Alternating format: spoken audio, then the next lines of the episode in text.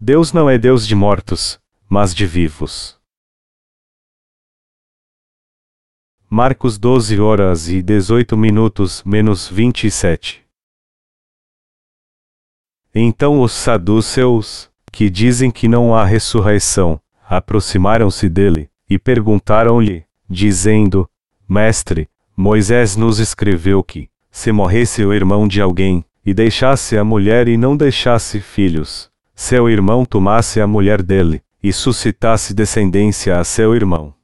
Ora, havia sete irmãos, e o primeiro tomou a mulher, e morreu sem deixar descendência.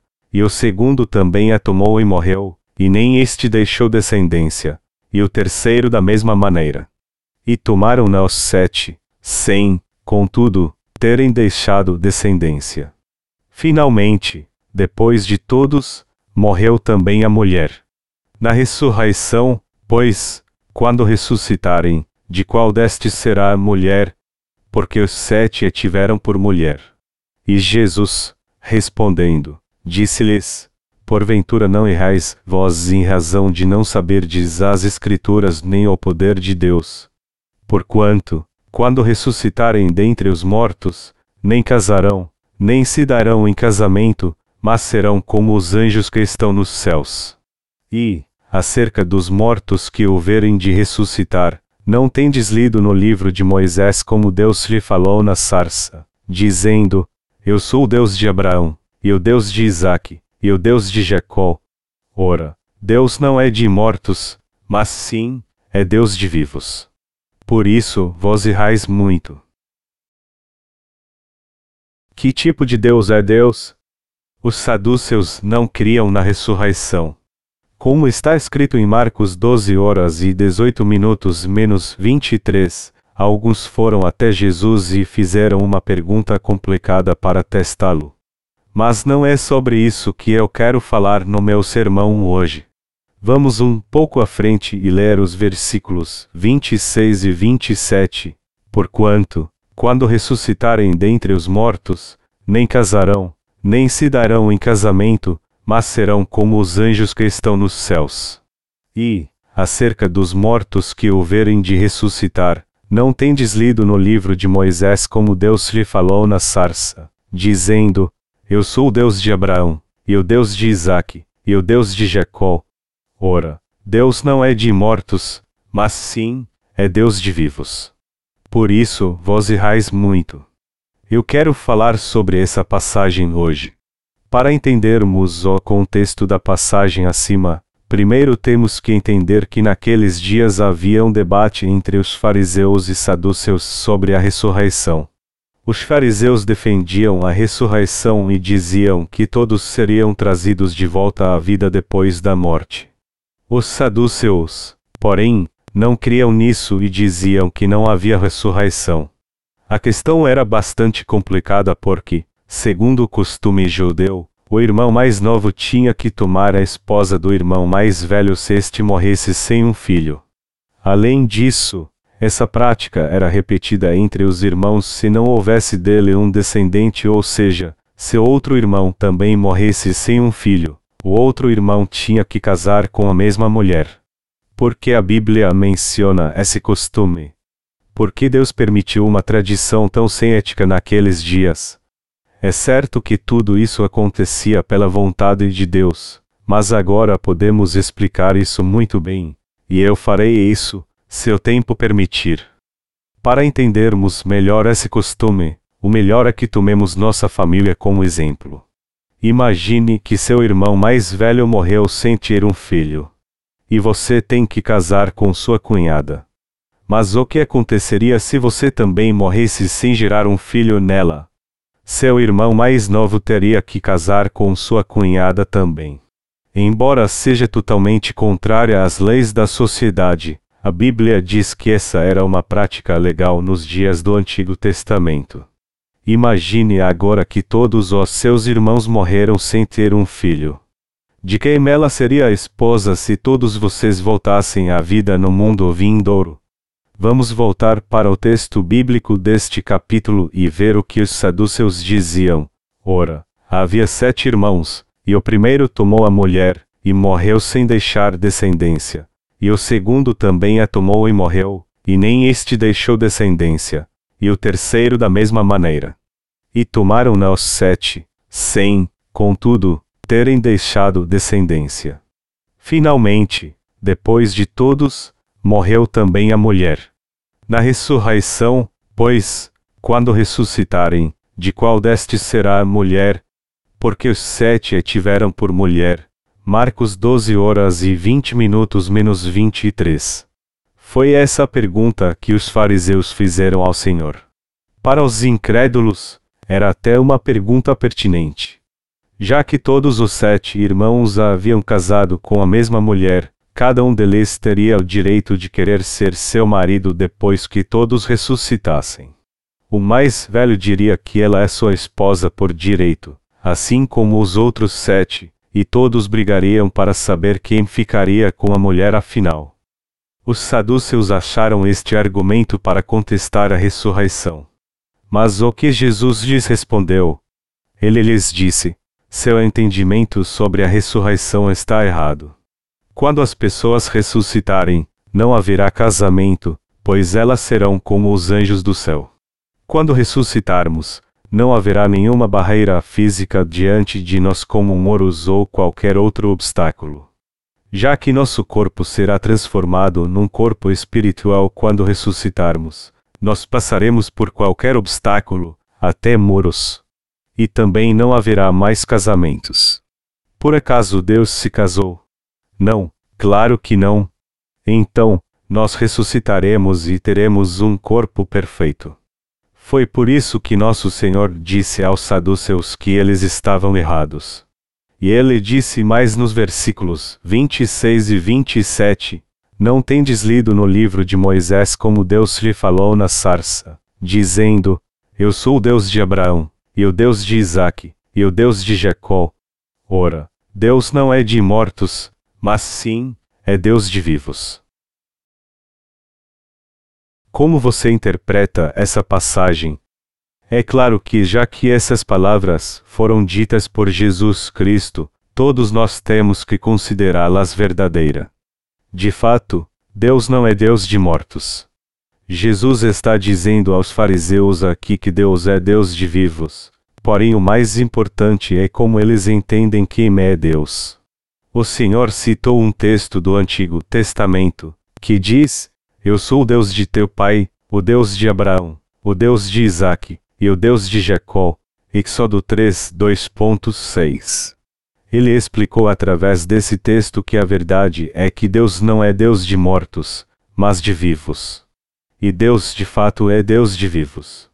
Quem são os vivos? Então, quando os vivos forem separados dos mortos por Deus, veremos que os mortos são os infiéis.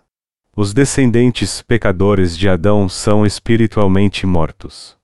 Mas os que têm fé em Deus são os vivos. Os vivos aqui então se referem àqueles que têm fé em Deus.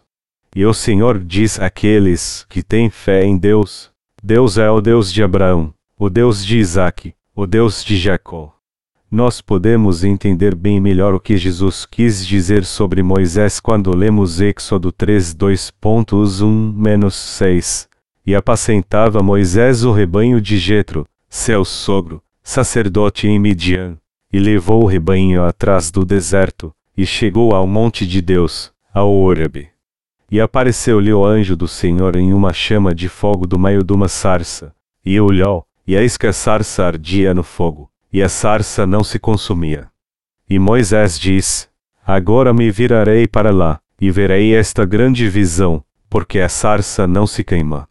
E vendo o Senhor que se virava para ver, bradou Deus a ele do meio da sarça, e disse: Moisés, Moisés. Respondeu ele: Eis-me aqui. E disse: Não te sigas para cá, tira os sapatos de teus pés porque o lugar em que tu estás é terra santa. Disse mais: Eu sou o Deus de teu pai, o Deus de Abraão, o Deus de Isaque, e o Deus de Jacó. E Moisés encobriu o seu rosto, porque temeu olhar para Deus. Deus cita aqui três patriarcas da fé ao dizer que é o pai de Abraão, Isaque e Jacó. Jesus também diz no texto bíblico deste capítulo que Deus não é Deus de mortos, mas de vivos. Deus é o Deus de Abraão, Isaac e Jacó. Abraão era um homem de fé que cria na palavra de Deus, Isaac era um homem obediente, e Jacó alcançou a graça de Deus. Isso quer dizer que Deus é o Deus de pessoas de fé. Espiritualmente falando, nosso Senhor é o Deus dos nascidos de novo. Quando eu falo de Deus, eu quero dizer o Deus Trino, Deus Pai, Seu Filho e o Espírito Santo, nosso Consolador. Mas porque nós que nascemos de novo chamamos nosso Deus de Pai, temos que prestar bastante atenção no que Deus diz aqui. Eu não sou Deus de mortos, mas de vivos. Isso quer dizer que Deus é o Pai dos nascidos de novo que receberam a remissão de pecados. Deus é o Pai de Jesus Cristo, não é? E já que Jesus Cristo o chama de Pai, Deus também não é nosso Pai. Sim, Deus é nosso Pai. Já que Jesus Cristo nos salvou, Deus nos tornou seus filhos, e o Espírito de Jesus Cristo é o mesmo Espírito Santo que habita em nós. Ao chamar Deus de Pai, Jesus Cristo disse que ele era Deus de vivos, não de mortos, e também disse que ele era o Deus de Abraão, Isaac e Jacó. Já que Jesus Cristo chamou Deus de Pai, todo aquele que foi salvo também pode chamá-lo de Pai, não é verdade?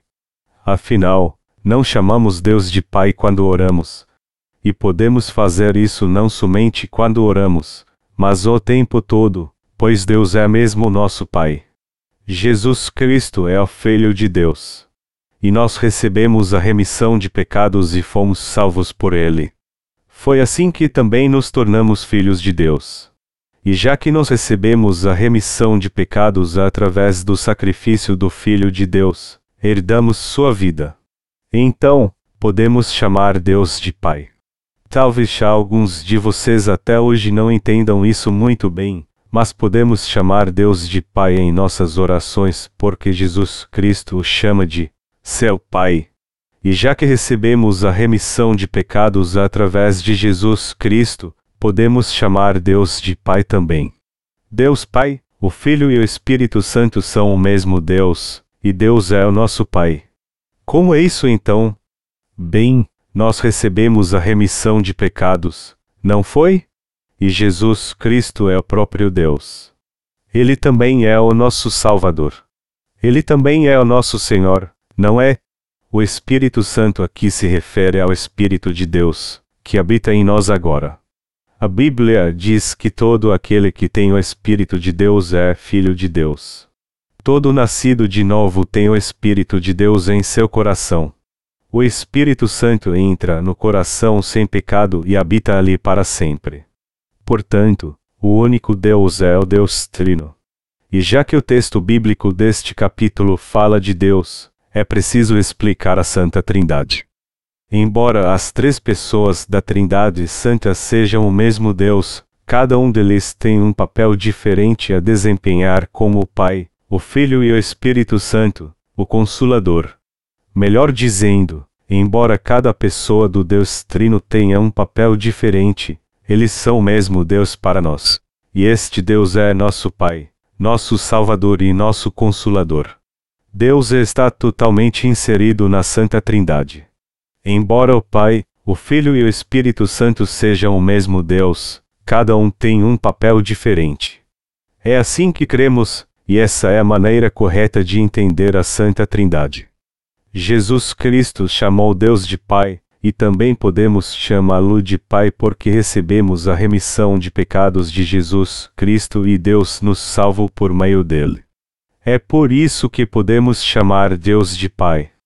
Eu vou continuar a falar sobre este assunto no meu sermão de amanhã. Quando o povo de Israel passou 400 anos cativo no Egito, Deus não os desamparou, mas esteve com ele o tempo todo. Quando Moisés fugiu para o deserto após matar um egípcio, chegou à terra dos midianitas e passou a viver ali. E enquanto cuidava do rebanho, ele viu a sarça ardente no deserto, mas a sarça não se consumia. Ao ver aquilo, Moisés se aproximou da sarça ardente e ouviu a voz do Senhor, que disse: Tira os sapatos de teus pés, porque o lugar em que tu estás é terra santa. E disse mais: Eu sou o Deus de teu pai, o Deus de Abraão, o Deus de Isaque, e o Deus de Jacó. Este é o Deus da aliança. Porque Deus se revelou na sarça ardente. Deus se revelou na sarça ardente para mostrar que esteve com seu povo durante aqueles quatrocentos anos de dor e aflição. Deus esteve com o povo de Israel durante os quatrocentos anos de sofrimento antes de entrar na terra de Canaã. Mas antes dessa promessa se cumprir, os israelitas sofreram quatrocentos anos, e poucos deles tinham fé e esperavam o livramento de Deus. Muitos israelitas pensavam que Deus havia se esquecido deles. Em sua aflição, eles oravam ao Deus de Abraão, Isaque e Jacó para que os livrasse, mas como nada acontecia, eles não tinham certeza se Deus ainda estava com eles. E a aflição no Egito endureceu ainda mais seu coração. Deus então se revelou a Moisés e disse a ele que tinha ouvido todo o clamor e súplicas dos israelitas, que ele era um Deus fiel, e já que os israelitas eram descendentes dos patriarcas da fé, ele também era seu Deus. Melhor dizendo, Deus disse a Moisés que não era Deus de mortos, mas de vivos. Espiritualmente falando, isso quer dizer que Deus é o Deus dos nascidos de novo. Deus é conhecido como Deus de vivos, e não de mortos. Muita gente nesse planeta acredita em Deus, e há muitos outros deuses além do único e verdadeiro Deus, mas só que sua divindade é diferente da deles. Vamos meditar por um instante e pensar como Deus é diferente. Todo cristão invoca o nome do mesmo Deus, independentemente se ele crê no Evangelho da Água e do Espírito ou não. Mas há uma diferença crucial aqui. Quando clamamos a Deus, ou seja, quando os que realmente nasceram de novo clamam a Deus, há um significado especial nisso. A questão é que Deus é nosso Pai e Salvador, que Ele nos ajuda e caminha conosco em meio às adversidades. Nós clamamos o nome de Deus porque cremos que Ele está conosco todos os dias da nossa vida. É por isso que os nascidos de novo clamam a Deus e creem nele. E este Deus é o nosso Deus, ele é o Deus dos nascidos de novo. Deus não é um Deus qualquer. O que nosso Senhor disse? Ele disse: Eu não sou Deus de mortos, mas de vivos. Para ser mais simples, isso significa que, embora Deus exista até para os que não nasceram de novo, ele não é o seu Deus. Deus não pode ser seu Pai, seu Senhor, e muito menos seu Consolador em soma. Deus não faz diferença para eles.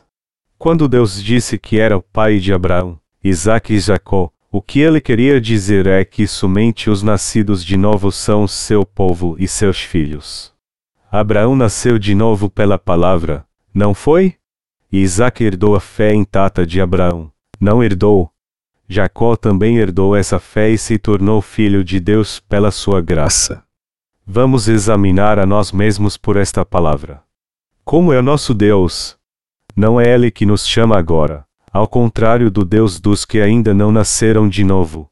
O Deus a quem pedimos ajuda está realmente vivo, e Ele se tornou o Deus dos nascidos de novo, seu Pai e seu Salvador. Ele é o Deus vivo que está conosco e nos ajuda o tempo todo. Vocês creem nessa verdade? Nós sempre clamamos o nome de Deus ao longo da nossa vida de fé e buscamos a Sua presença. E é clamando o nome do Senhor que recebemos a remissão de pecados, clamando o nome do nosso Senhor Jesus Cristo. Na verdade, recebemos a remissão de pecados pelo que Jesus Cristo fez por nós nessa terra. E por causa da obra da salvação feita por Jesus Cristo, todos os pecados que cometemos ao longo da nossa vida nessa terra já foram totalmente purificados e tirados do nosso coração. Agora, graças a Jesus Cristo, podemos chamar Deus de nosso Pai. É claro que as tentações sempre estarão em nosso caminho, pois ainda temos nossas fraquezas e ainda podemos pecar e cair. Mas apesar de tudo isso, não temos mais pecado e podemos chamar Deus de nosso Pai. E também não temos mais pecado no coração porque Jesus Cristo se tornou o nosso Deus. Nos tornamos puros, e apenas aqueles que não têm pecado, ou seja, os santos podem se tornar filhos de Deus. Apesar de termos nascido de novo, nós passamos por grandes lutas porque ainda estamos neste mundo. Até os que nasceram de novo passam por aflições constantemente. O escritor de Salmos diz que muitas são as aflições dos justos. Salmos 34 horas e 19 minutos. O apóstolo Paulo passou por aflições ainda maiores depois que nasceu de novo. Ele conhecia a Bíblia e sabia que Abraão não tinha outra escolha senão deixar a sua parentela depois que teve um encontro com Deus.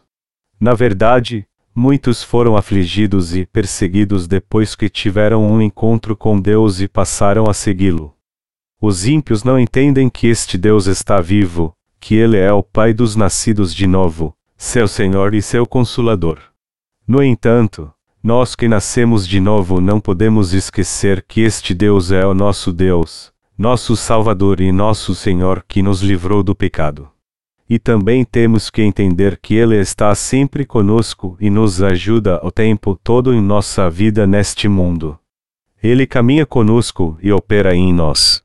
E sempre que não tivermos forças para fazer Sua obra, o Senhor opera em nós e nos ajuda para que possamos cumprir nossa missão. O Deus em que os nascidos de novo creem é o Deus vivo.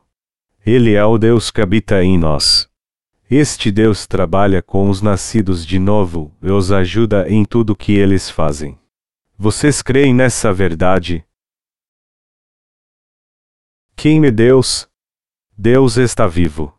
Ele é o nosso consolador. E já que Deus é onipresente, ele cuida dos nascidos de novo o tempo todo e jamais tira seus olhos deles. Seu coração está com eles e ele ouve atentamente todas as suas orações. Deus cuida de todo crente nascido de novo o tempo todo para saber quais são suas necessidades e impedi-los de se desviar dele.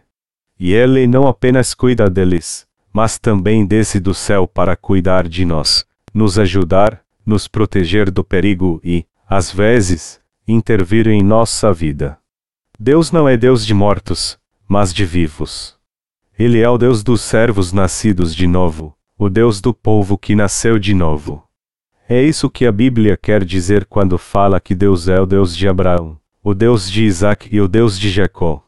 Por que Deus cita Abraão, Isaac e Jacó para nos dizer que é Deus de vivos? Você sabe a razão? Porque eles são os nossos pais na fé. Afinal, não somos filhos da fé. Nós somos os próprios filhos da fé. Nós só estamos aqui porque a fé de Abraão, Isaac e Jacó nos alcançou, e, por essa razão, somos seus filhos. Nós somos os próprios herdeiros de Deus. Deus é o Deus dos filhos de Abraão, Isaac e Jacó. Ele é o Deus dos que obedecem à sua palavra. Ou seja, ele é o Deus dos que creem na sua palavra. Nós não estamos sozinhos neste mundo. Quando temos problemas, não os enfrentamos sozinhos nem lutamos sozinhos, pois Deus habita em nós na pessoa do Espírito Santo. Você se alegra com isso todos os dias da sua vida. Você tem certeza, por experiência própria, que o Espírito Santo habita em você. Alguns cristãos pecadores acreditam que o Espírito Santo entra no seu coração e sai a hora que quer. Mas isso não é verdade. Uma vez que o Espírito Santo entra em nosso coração, ele habita ali o tempo todo. O Senhor disse aos seus discípulos: Mas aquele Consolador, o Espírito Santo, que o Pai enviará em meu nome, esse vos ensinará todas as coisas, e vos fará lembrar de tudo quanto vos tenho dito. João 14 horas e 26 minutos. Portanto, sempre que aqueles que receberam a remissão de pecados ouvirem a palavra de Deus, eles entenderão o que essas palavras significam. Amados irmãos, Deus está conosco agora. Só que Ele não está somente aqui neste lugar, mas também no coração e nas igrejas de todos os nascidos de novo em todo o mundo. Não seja inocente de pensar que Deus está apenas em nossa igreja. Todos vocês sabem quem foi Arão, não é? Arão era sumo sacerdote. E como tal, ele tinha que cuidar de todo o povo. Ele tinha que ouvir todos os pecados cometidos pelos israelitas. E só então ele poderia oferecer sacrifício a Deus e confessar a ele todos os pecados cometidos pelo povo de Israel. Era assim que Arão apagava os pecados do povo, indo à presença do Senhor e passando seus pecados para a oferta de sacrifício. Este é o mesmo papel que a Igreja realiza hoje.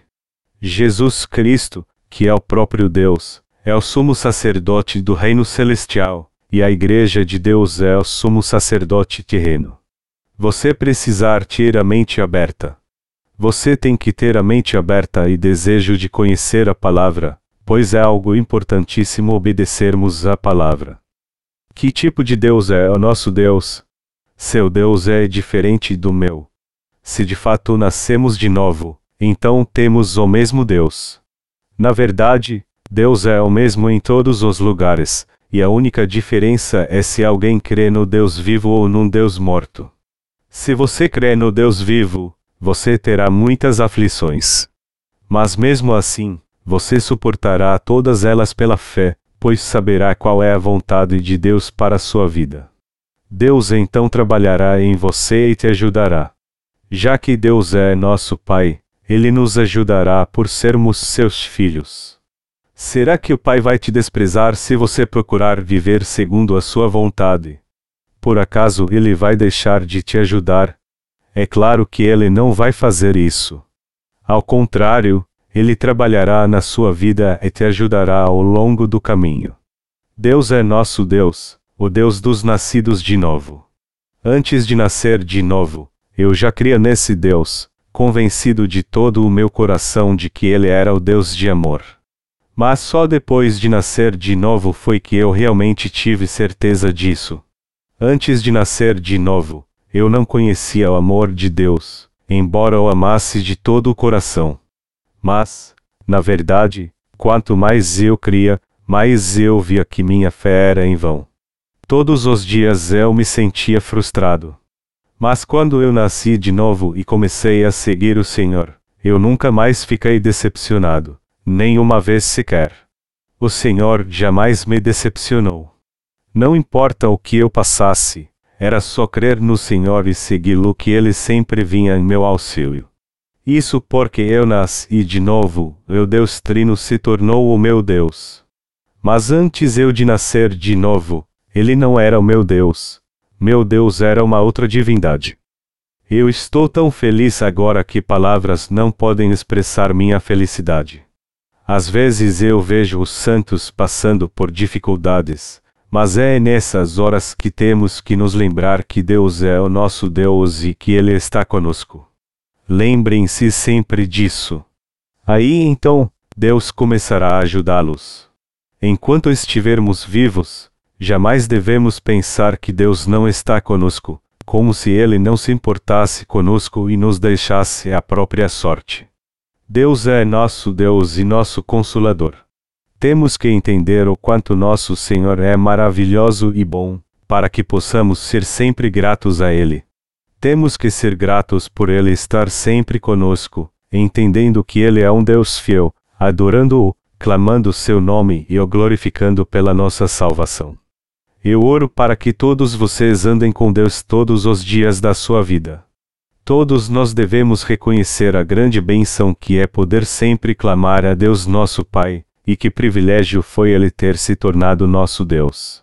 Nós temos que desfrutar dessas maravilhosas bênçãos. Amados irmãos, eu peço a todos vocês que creiam que o Deus vivo não é outro senão nosso Deus. O Deus que amamos não é um Deus qualquer. Ele é o Deus vivo de todos nós que cremos no Evangelho da Água e do Espírito. Ele ouve as nossas orações e está conosco.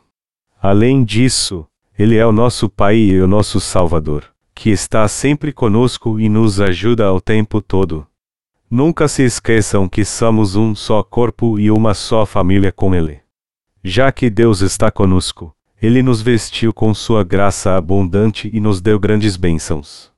Eu peço a todos vocês que reconheçam isso e sejam gratos a Ele por isso. Embora as pessoas estejam procurando a Deus o tempo todo, a maioria delas o procura sem saber realmente quem Ele é. Nós, ao contrário, podemos sempre pedir a ajuda de Deus, pois sabemos que Ele é nosso Pai, que Jesus Cristo é o nosso Salvador e que o Espírito Santo habita no nosso coração. Sendo assim, todos nós temos que fazer a obra de Deus com gratidão, adorá-lo todos os dias da nossa vida, seja em casa ou no trabalho, e servir à Igreja com toda dedicação, sabendo que é este Deus vivo quem nos ajuda. E, através da Igreja, temos que entender a glória de Deus e qual é a sua vontade, a fim de darmos muito valor a isso em nosso coração.